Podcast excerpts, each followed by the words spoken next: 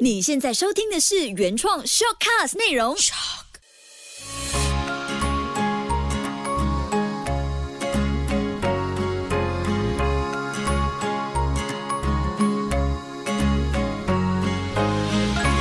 的育儿天地，嗨，你好，我是秋月，谢谢你收听秋月的育儿天地。这段期间，亲爱的大人，你们和孩子们都处得还好吗？像我身边蛮多跟我一样，就是 work from home 的爸爸妈妈，大家都非常努力的一起居家抗疫。但是这同时呢，我们也在努力的学习分身术，也比上几次的 MCO，我们好像更懂得把碎片的时间这个功能用到很极致。但我觉得呢，我们都还是需要学会一件事，就是学习接受目前这个状态，然后学习回到眼前，看着在我们同个屋檐下的人，每一天都要好好的拥抱，因为外面的世界很需要社交距离，但是在家里的孩子跟家人呢，就变得更需要彼此的靠近，这就是一种社交心理上，我们需要之间得到一种力量。我昨天就刚好看到一篇文，里面的内容大概就是跟我们家人因为疫情都需要待在家，待在一起。但这个过程呢，不但是人要在，心也要在哦。这个心要在的一个练习就是抱抱彼此，这个心会靠得更近。尤其是跟我们家的小朋友哦，家庭治疗师 Virginia Satia 就说呢，我们一天需要四个拥抱，让这个关系不死。这个不死就是说活起来的概念。其中八个拥抱呢，就可以维持彼此的关系；而十二个拥抱就可以让关系一起成长。所以一天需要十二个拥抱。那刚我说到嘛，十二个拥抱是一天的目标，可以让彼此的关系成长。除了抱孩子，也要抱你的枕边人。我就跟孩子的爸分享这件事情，他就很大的反应说：啊，同一个人十二个拥抱吗？还是 total 加起来十二个拥抱？你的答案是什么呢？这个你们自己做决定吧。其实最重要就是抱下去就对了。每天早上第一件事情就是拥抱你的孩子几分钟，每天晚上最后一件事情也是拥抱你的孩子几分钟。那我自己本身抱最多的就是小儿子，大儿子呢现在最需要的就是 ask for permission，抱抱的 permission。很有趣的一点就是呢，像我抱他们，可能问一下，哎。通常都可以抱得成，但爸爸要抱两个儿子呢，需要得到很多的 approval。这件事情也让我想搞懂一下孩子对爸爸的感觉到底是什么。那针对这点呢，我就来问一下我们家的大公子，Hello，Kobe。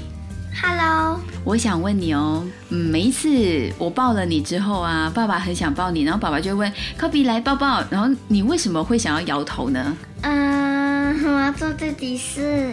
你是因为怕爸爸吗？是。你为什么怕爸爸呢？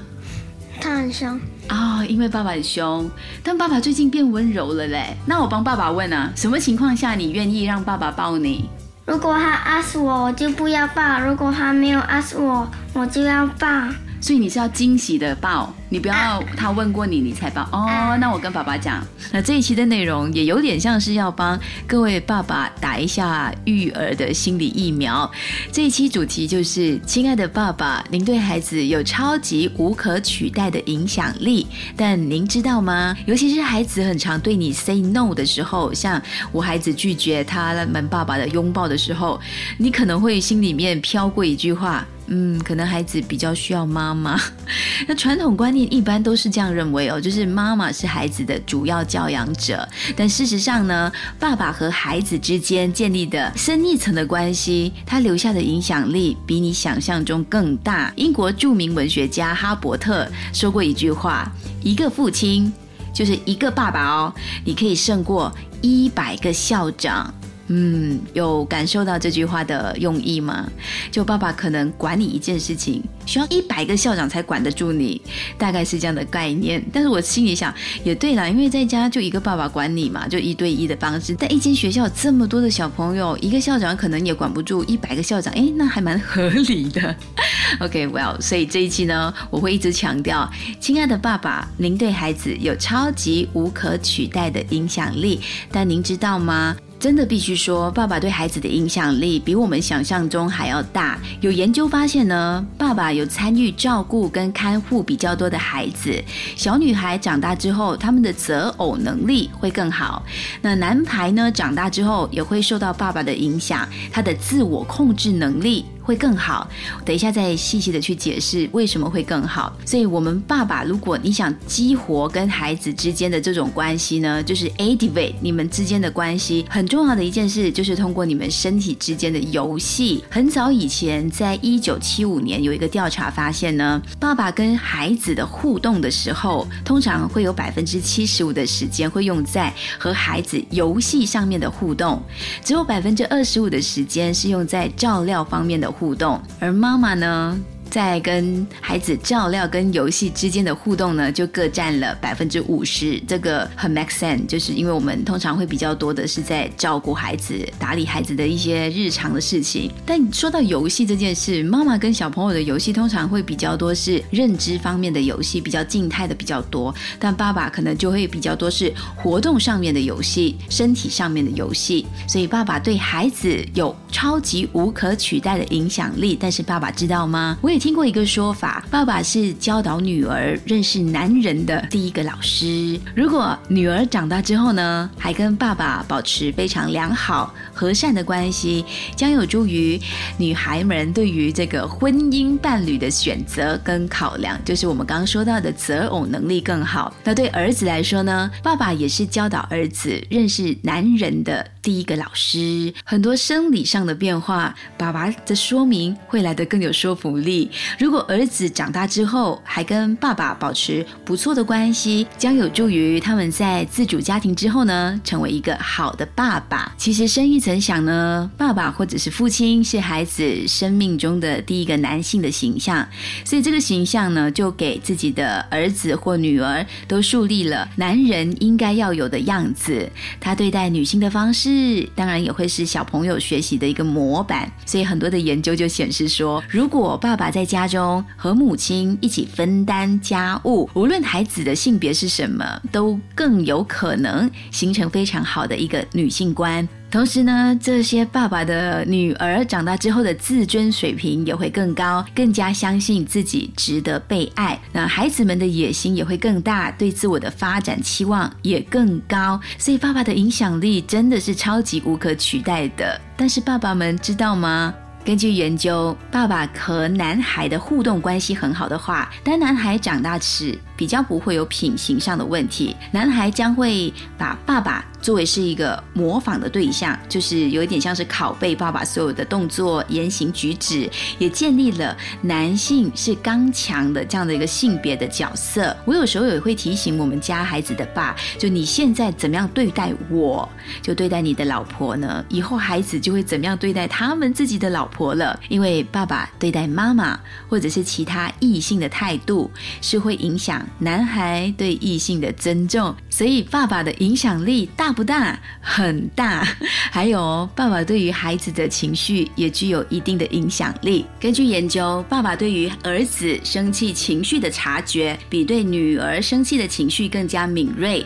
那我家没有女儿，但是我已经感觉到呢，孩子的爸爸在他们可能小朋友生气的时候，爸爸反应会特别的大。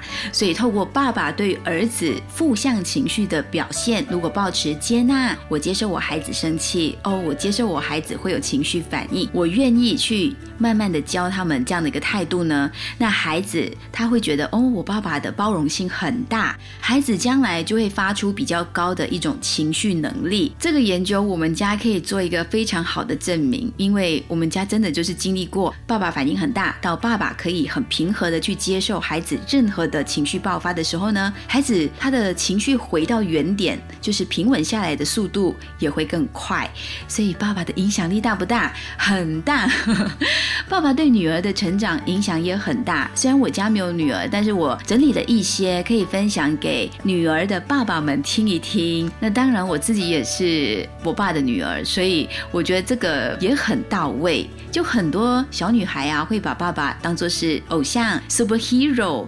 小小的时候，爸爸陪玩的时间越多的话呢，如果这个爸爸也非常热衷于参与自己家里发生的大小事、家务事的话，跟妈妈感情越来越好的爸爸呢，这个爸爸会成为女孩心中偶像的机会就越高。所以听着 podcast 的爸爸，如果说你想成为孩子的 hero 的话，你就要懂得做到这一点。而女孩呢，也会更期待她以后组成的家庭。有一个能够像爸爸一样负责任的男主人，我举手，是我有这样的一个感觉，就是我孩子的爸跟我自己本身的爸，他们有一点点的特质相近，毕竟。他们两个生日只差那么一天，就星座也一样，所以还蛮像的。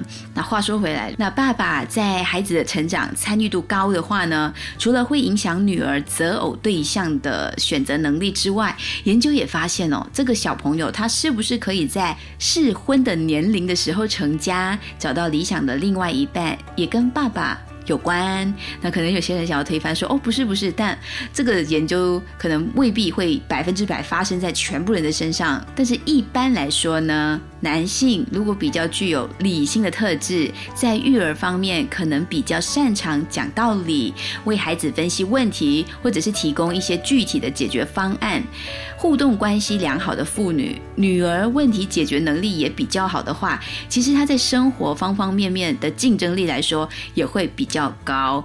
这个我认同，因为我爸从小就是非常喜欢在饭桌上面跟我们说很多故事，或者说很多的道理。这个真的是慢慢的。验证，如果你还没有走到那个阶段的话呢，你可以回想一下你的原生家庭，爸爸这个角色又是怎样发挥他的功力？有没有像刚才的一些研究当中说中了某一些些的特质呢？那接下来我要讲一个家庭中对爸爸的。角色总是设定在权威感很重的这件事来说明一下，为什么我们会有这样子的感官？为什么我们会有这样子的一个感觉？一九六五年的时候，心理学家 Diana Baumrind 他提出了衡量家庭教养方式的两个指标，一个是。回应就是孩子有什么问题，我们大人怎么回应他们？另外一个指标就是要求，我们希望孩子做到什么，我们期待孩子做什么，我们怎么样去提出我们的要求？所以就这两个回应跟要求。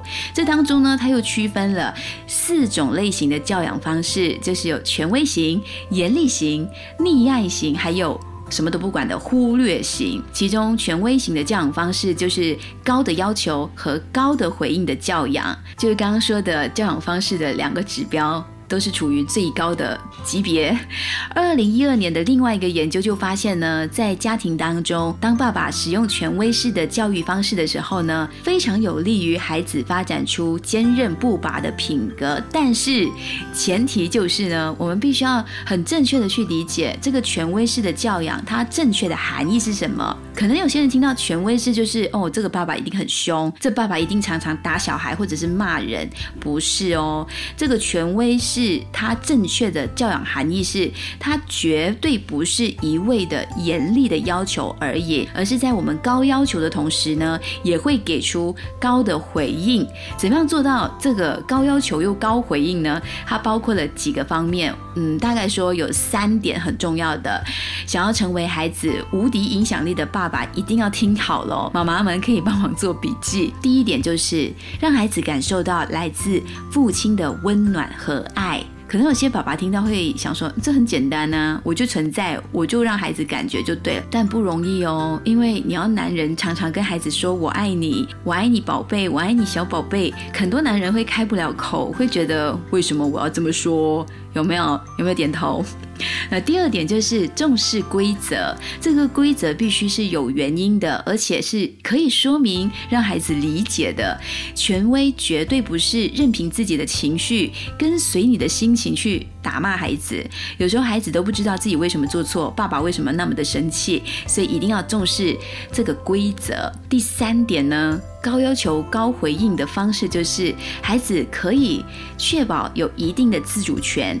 这个权威绝对不是控制孩子所有的事情，控制孩子的人生，一定要让孩子懂得为自己决定。所以，权威不是什么都由你做主，而是孩子也可以懂得自己说自己想要决定什么事情。找到了这个平衡点呢，爸爸的影响力就不会只是停留在很凶、很权威、很严格、很严厉。爸爸的影响力会持续的往正向的角度去发功。所以听着 Podcast 的爸爸，你不只是当孩子的好朋友，更要努力的当孩子的好兄弟。那要怎么样做到这一点呢？就是你不只是要让孩子感觉你是一个爸爸，而是在他人生不同阶段，你都可以扮演好你应该要有的好兄弟的那个角色，好 brother 的角色。在孩子成长到青少年前呢，大概是中学之前吧，很多的教养专家就会建议爸爸要尝试用健康的权威来对待孩子。等他进入青少年时期呢，爸爸就会从这个权威式的父亲变成一个可以倾诉还有征询意见的爸爸，就像孩子的哥哥一样。想象一下，什么事情你的孩子都会主动来和你聊，这是一个。很美好育儿的成长变化，而且不需要爸爸有问才有答，就主动的跟你聊天的哥们多好。